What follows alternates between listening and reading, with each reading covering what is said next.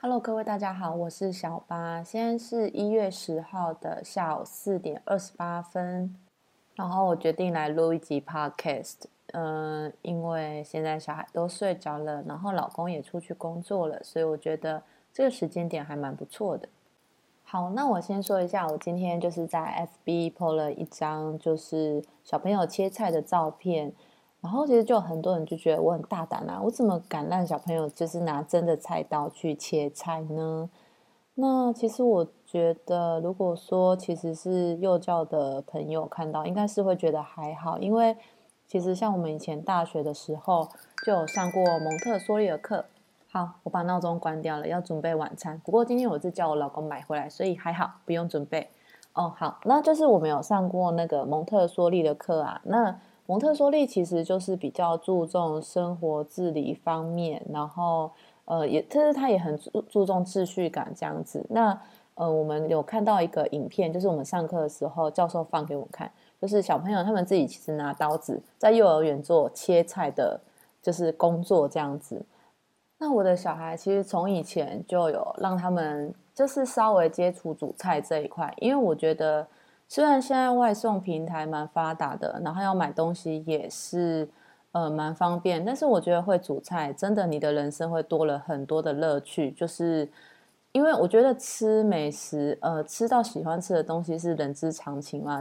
而且很多时候啊，其实我们只只是想要吃的很简单，并不想要去外面吃的很丰盛。然后如果自己其实会料理一些东西，我觉得。呃，还蛮不错的，一方面省钱，然后一方面也很方便，所以我自己其实还蛮喜欢，就是呃自己煮这样子。我不喜欢的就是洗碗而已，可是没有办法，还是要洗。好，希望有一天我们家会有洗碗机。然后让小孩子用刀子去切菜这部分看起来很危险，其实其实我不知道危险在哪里耶。我老实说，因为。呃，我觉得这东西蛮看小孩个性，因为第一个，其实我之前就有先让他们从削皮开始。那其实削皮就是有时候你其实削到手还是会痛嘛，所以其实他们之前呃削皮，然后就有先就不小心削到手，所以他们其实就有知道说哦，那个其实是会痛的，就是会皮肉伤。所以我一开始是让他们就是从削皮开始。好，那呃，因为其实我也不是说贸然的让他们决定就是要使用刀子。这部分我有观察过，因为平常他们其实都会做一些剪贴，就是剪剪贴贴，然后还有就是一些手工艺。那其实，在学校老师也会做一些面包烹饪，然后呃，还有就是呃，那什么编织编织类的东西。那甚至老师其实也会在教室面有放一些图钉，就让小朋友可以敲自己敲敲打打。其实我还蛮惊讶的，就是那个时候我就想说，哦。教室怎么会有图钉这种东西？因为刚好有小朋友打翻，然后那图钉就掉的满地都是。然后我就想说，哇，看起来好危险哦。可是小朋友他们的第一个反应就是，他们把那些图钉就默默的捡回去，然后感觉什么事都没发生这样子。就是其实我觉得有时候是我们大人可能我们担心太多。就是呃，其实我觉得呃，当然担心是有理由的啦。但是我觉得你要看小朋友的。那个发展啊，就是他已经明明可以了，那你硬要叫他，嗯，就是比如说不要做，或者是说怕危险，然后我们就把这些危险东西都收起来。那我反而觉得这其实是，呃，就是更不健康的心态，因为其实总有一天一定会用到嘛。那所以基于我的判断之下，我觉得我的小孩已经其实是可以使用刀子的。那当然就是你直接拿一把刀子叫他们就是。直接这样切其实也很危险啊，因为我是教他们切马铃薯跟红萝卜。那其实马铃薯跟红萝卜是嗯有点圆圆体的，就是呃它是圆形的东西，立体的圆形。那那个东西其实切是有技巧的，就是呃第一个你切的时候你不能直接劈下去，因为其实劈下去你很容易就是呃它会滑动，就是有时候你刀子没有对好那个。呃，就是东西的话，它其实会滑出去。其实我自己也会切到手，因为我之前不知道怎么切的时候，就是这样子，呃，就是切到，就是划到自己的手，很容易划到自己的手。那第二个就是，就是你在扶着那那只手要成猫爪状，就是你要把你的手蜷起来，然后就是用你的那个，就是应该算是有点手背的地方吧，去呃挡住那个刀。刀臂这样子，就是刀的那个横呃横切面嘛，就是这样子比较不会去切到那个就是你的手指头。然后再是你切下去的时候嘛，你你切下去，你可能就是刚好哎那个刀子。劈到了，劈到了那个东西，那你还可能用有点滑的方式，就是不是用蛮力硬切下去，可能就是用左右滑，就是你的刀子要有点左右，呃，上下左右这样子去慢慢去滑动，把它劈出来，就是跟砍树一样，就是树也不是说呃很大力一劈就断，其实我们呃就是切东西也是有技巧的，那所以其实危险的是。我们并不知道这些尝试，我们就去做。我们没有做好任何的准备就去做这件事情，那个就是无知的危险。那但是当我们知道一些技巧的时候，我们把这些技巧呃交给就是学生或者是你的小孩传授给他们，那这些东西就不会呃相对不会这么的危险。那我也不是鼓励大家说哦，你回家就一定要叫小孩赶快练习切菜，因为要练习手部的精细动作，这样子也也不是这样子啦。就是我觉得，就是你只要觉得什么东西对小孩是好的，那你就是去做。那我们有做好功课，然后呃去做呃练习跟准备。然后观察小孩的程度，适时的给予一些训练，我觉得都是还蛮不错的。那尤其我很最喜欢让小孩子做家事，因为其实真的家事可以学到很多东西，不是说呃什么以后哎反正洗碗就有洗碗机啊，或者什么扫地有扫地机器人啊，呃这样说是没有错啦。但是我觉得让他们扫地跟让他们洗碗，其实是训练一种呃，就是我觉得也是一种精细动作的训练。那再就是培养一点责任心吧，因为这个东西其实是大家的啊。那其实我们大家都要做这样子的事情，那我们就分担工作。那未来他如果说，哎，我以后不想做这件事情，然后我就想，好，我一定要认真工作，然后要一台洗碗机，我觉得这样也很好啊，就是一个启发这样子。那没关系，我觉得事情就是多做多有帮助。像我们今天早上本来还要叫我，呃，就是小孩子就是削马铃薯的时候，那他们其实是没有很愿意，因为其实他们是突然被叫来，就是，呃，我突然因为我就是很忙不过来，就是我早上的时候就是要做很多事情，然后那我老公也在忙，那我一开始是把这个工作交给我老公，可是因为我老公在忙，所以我就决定好，我还是把这个工作。交给我的小孩这样子，那他们一开始是很不甘愿，因为突然被叫过来，然后其实，呃，他们在削的时候也没有削的很好，可是后来我就跟他们说，哎，你们可以怎么削？然后因为之前妹妹有削到手，就是她的肉有被削了一小块下来，她有点害怕，那我就说没关系，那我们去戴手套，那我就拿我平常在用的手套给她戴，然后那今天就没事，对，然后可能我觉得可能也她长大了，所以她。控制的部分也控制的比较好，这样子，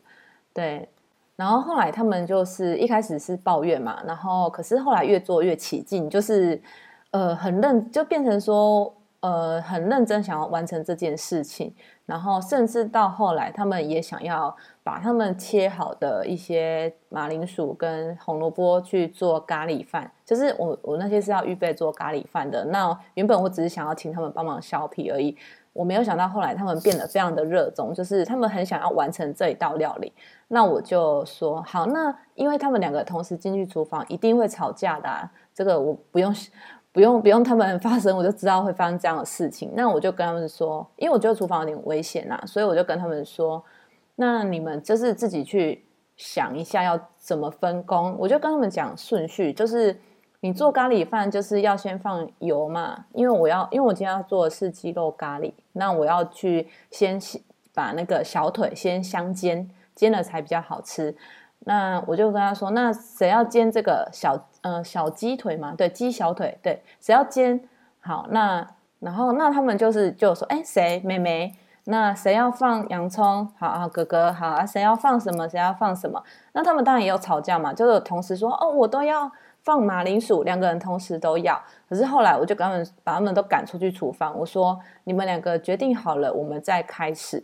那他们两个就协调好，好，那协调好之后才进来，就一起把这一道料理完成。那他们今天是蛮有成就感的，就是今天饭也吃的特别多。我相信他们是很开心的。那我觉得做什么事情就是这样，就是我永远觉得成就感，其实是帮助小孩可以前进的。最大的呃动力这样子。其实不要说小孩子啊，因为我大人也是，因为其实像我，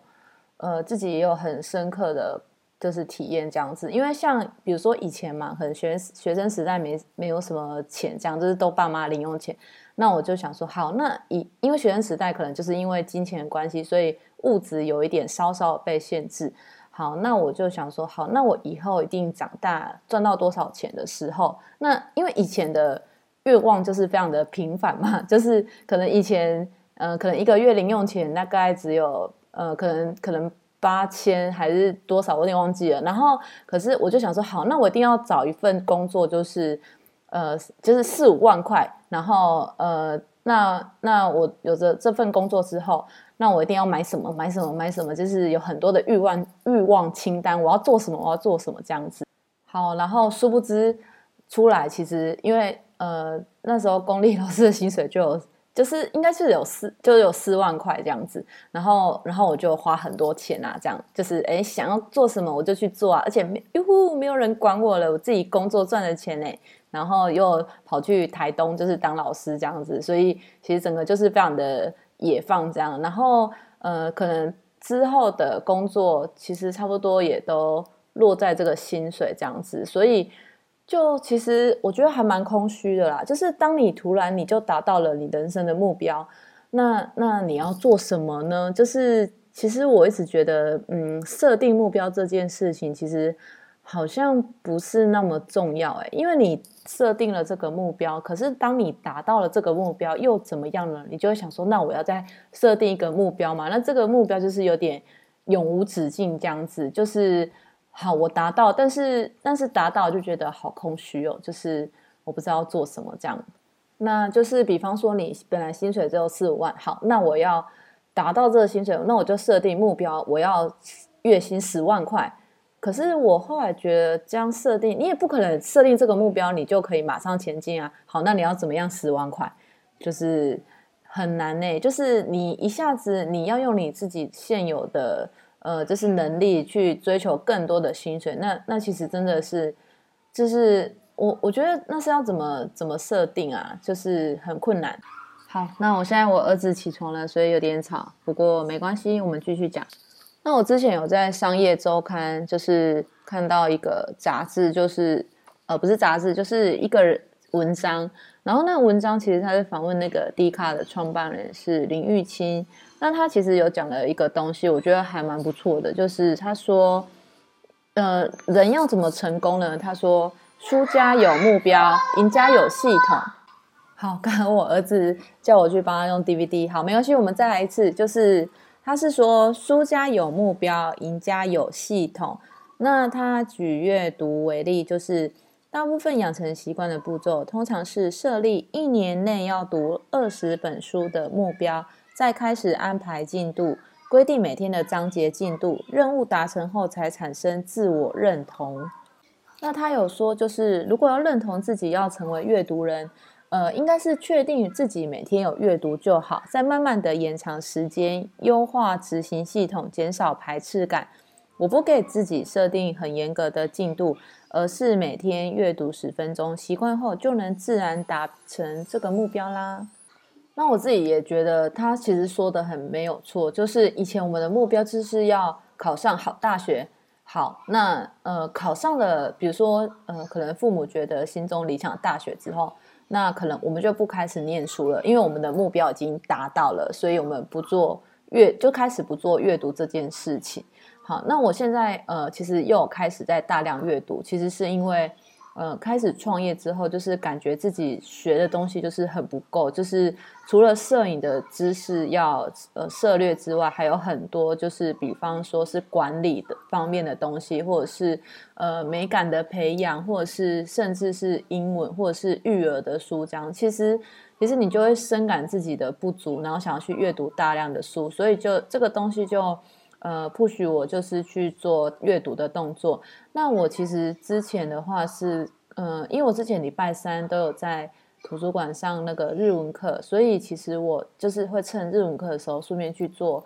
呃借阅的动作。那现在已经没有这个日文课了，所以那现在的话，我还是呃有时候大概一个礼拜去一次。不是礼拜三就是六日。呃，礼拜三的原因是因为我通常会预约书，所以他通常是礼拜三下午到，所以我可能会礼拜三小孩回到家之后，哎，大概四点回到家，趁他五点关门之前，然后去做借阅。那六日的话，就是因为其实有时候星期六会有那个说故事的活动，那我就有时候会带小孩过去听，顺便去做借阅。那他们也很喜欢借 DVD，因为我们家是没有第四台的，因为我。我们其实觉得第四台就是它的节目，我们其实没有很喜欢，然后又要固定一个时间收看，对我们来说是不可能的事情。那我们现在都是看那个 Netflix 嘛，然后或者是爱奇艺啊，或者是其他的那个影音串流的那个那个 App 这样，所以其实就是其实第四台对我们来说是。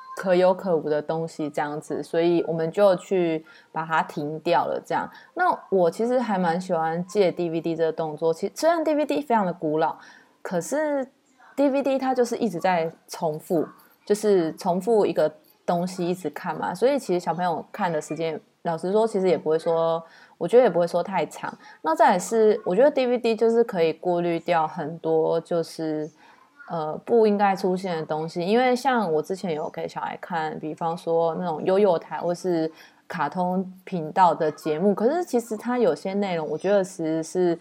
真的没有很适合 小孩子看。有些那个战斗战斗陀螺吗？还是什么？就是一些呃拳打脚踢的机器人，其实蛮多的。那我自己觉得，哎，大家都说是可能普遍级，或者是。嗯，其实有时候他可能会说是辅导那我们不会知道嘛？我们可能就是会觉得说，哦，那就是幼幼台啊，就是卡通频道，那一定都是非常适合小孩看啊。其实我，可是我在旁边看，我是觉得有些真的不是那么适合这样子。所以现在我都是在图书馆借那个光碟。那我发现图书馆的光碟的确都是有过滤过的，就是呃，你随便借一片呃小朋友的。呃，那种 DVD 就适合小孩看的 DVD 都不会有太奇怪的内容，这样，所以我后来就觉得还蛮放心的，而且其实不太会有那种就是很只是声光效果、娱乐效果的卡通而已，就是它其实里面有很多富有教育性的一些影片，就是有比如说太空探险的啊，或者是呃，就是说昆虫 live show，或者是。呃，就是说，像他们最近很爱看那个麦芬医生，就是医生要修理小玩偶这样子，或者是是萨奇小姐吗？我觉得那些其实都是很有教育意义的卡通，而且他们其实也很爱看哦，其实也不无聊哦。所以我觉得去图书馆借 DVD 很棒，就是可以满足小朋友的娱乐，还有就是富有教育性。我其实还蛮爱的，就是如果说不嫌麻烦的话，我自己很推荐，就是可以用这样的方式，就是。呃，不用特别禁止小朋友看电视，但是呃，他也可以从看影片的之中学到很多东西，就是一举两得这样子。哦，然后扯得有点远了，然后呃，其实我们是要讲那个习惯，阅读的习惯，就是。呃，然后再就是，其实像他们每天都会，幼儿园都会让他们借一本书回来，然后爸爸妈妈要念，念完要写书名，这样子就是变成，呃，其实幼儿园已经有开始培养阅读的习惯，就是每天一本，除了假日。那我自己其实也会带他们去图书馆借 DVD，就是多元的进行不同的阅读。阅读不一定是看书嘛，看 DVD 其实也是一种。嗯，就是一种阅读，这样就是阅读有很多方式啊。就是有时候你去看戏剧啊，那种其实都算是一种，我觉得是一种阅读的体现。这样就是其实有很多的元素，我们不一定局限是在看书上去做这样子的呃阅读活动。这样，那我们透过这么多的习惯去培养小孩子的阅读。呃，能力中，呃，比你就是跟他们设定说好，你一定要练完这本书，呃，比如说你一天一定要练两本书，我觉得那个效果会来得棒，因为习惯是一种培养，就是比方说，当你觉得很无聊的时候，你想要做的事情是什么？是先划手机，还是拿书本出来看？对，那我觉得这个这种日常生活的累积就会差的非常多。就像呃，比方说洗碗这件事哈，就是你如果吃完饭就有马上洗碗的习惯，那你就不会每天面积面对那个堆积如山的那个碗。可是如果当你反过来，你是先设定目标是说，呃，我不要让我的，就是我每次要让洗碗槽都很干净、闪闪发亮的那一种，那就是会觉得很虚无缥缈，就是。呃，好，我设定了这个目标，那然后呢，就是很多时候会沦为就是设定目标而已，就是你设定好这个目标，然后之后就不会有动作了。其实我也不知道为什么会这样子，但是我之前实施这种方式的时候，都会呃，其实会变成这样的效果，就是好，我今年新年新新新希望，那我这一年我要做什么事情？我设定这些目标，可是设定完之后就。呃，因为你还要想很多执行的细节嘛，你就会觉得说，哦，好像就是还蛮麻烦的，就是我也 诶不知道要怎么设定啊，好像计划这件事很麻烦啦，就觉得很懒，然后就觉得就不了了之就算了，就一年过了一年，然后每一年还是这样，很多事情都没有做。那但是今年我有改变了很多做法，就是因为我就是自认为自己是生活习惯很不好的人，那因为创业了，所以我其实。更需要自自我建立，就是生活的秩序感。所以我现在很多事情都是偏向说，好，那我决定想要做这件事，我我就做，我就去做。那做了之后，我再来修正。那做了一段时间，有个心得的话，那我就开始建立我的一套系统，就是培养一个习惯啊。我认真说，就是比方说，像我之前分享的，用 iPhone 去做那个，就是一天的。作息规划就是用闹钟嘛，设定什么时候要做什么事情，这样。那我我会觉得，你真的有想要做这件事情的时候，你务必要把它排进去你的行程表。就是你一直想着我要做，我要做，那其实呃，其实就是都不会做。就是你没有，你只要没有写到笔记本里面去，或是你没有把它排到你的行事里，那那就是一件你永远在幻想的事情。这样，那你把它排到你的呃生活习惯、你的系统，比如说你每天。你就是，比如说两点，我就是要读英文。那其实我觉得这种呃每天顾虑的规律跟呃长久的累积，那这个东西才会变成是一个真的有效的呃，就是一个学习这样子。不然就是很容易半途而废。那目标的话，我觉得呃还是还是要有的，就是。但是你不要把你的目标当做是你永远的终极目标，就是你的目标应该是要随时调整的，因为其实有时候其实是因为你自己没有经历过一些事情，或者是你其实就是太菜了啦，就是那个就是太年轻了，所以你可能嗯这个时候我想要这个东西，但是我可能我的能力有成长，那我的就是呃就是工作方面有提升，那我就想要更多，那我觉得。随时的动态调整你的目标，还有你的方向，永远都是对的。这样子就是，呃，不要去觉局限自己，就是好像我就是在这个框框，就是我只能这样子。那我最后其实还是想要讲的是，我觉得就是好的习惯培养很重要，因为你好的习惯，你这件事情才会持续累积。当你把你想要做的事情变成是习惯。那你就也不会觉得就是好像很痛苦，好像我特地要拨时间来做这件事，那那这件事自然而然的发生，就是变成你应该要做的一部分。所以其实我觉得有些人都会觉得怕麻烦，就是说，哎呀，为什么要做那么多事情？可是其实对做那么多事情的人来说，他觉得一点都不麻烦，因为这个事情已经内化成他自己的能力。就是他做这件事情，其实就是他也觉得很轻松。就是你觉得很麻烦的事情，其实可能可能人家会觉得很轻松，因为他每天都在做这样的事情，他自然而然都习惯了。所以很多时候，就是可能有些人会问我，就是一些比如说。哎，我为什么就是可以，比如说从全职妈妈，然后做到接 case 啊，然后稳定这样子？那我就是会跟他，其实其实如果有人这样问我，就会跟他说，你就是做就对了，你你就是去尝试嘛，然后只要是不影响你的生活跟你的就是经济条件的话，你我觉得都是可以去做尝试。就是我也没有很鼓励你，就是 all in，就是好把我全部的身家都压进去创业，或是我再去做贷款这件事情。当你不是很确定。创业是不是可以真的支撑你未来的生活，或者是你有没有这么想创业的话，其实很不介意，就是去借钱来做这样子的事情，就是能力范围内啦，对，去做这样的尝试，就是做就对了，这样对，所以我觉得永远就是做了最重要，就是你想做什么事你就去做，就是不要想太多，因为你在那边想想想，其实就是永远都不会做这样子。好，那。今天就是也讲了二十分钟啦，那就先这样。希望大家都可以找到自己喜欢的事情去做，好，拜拜。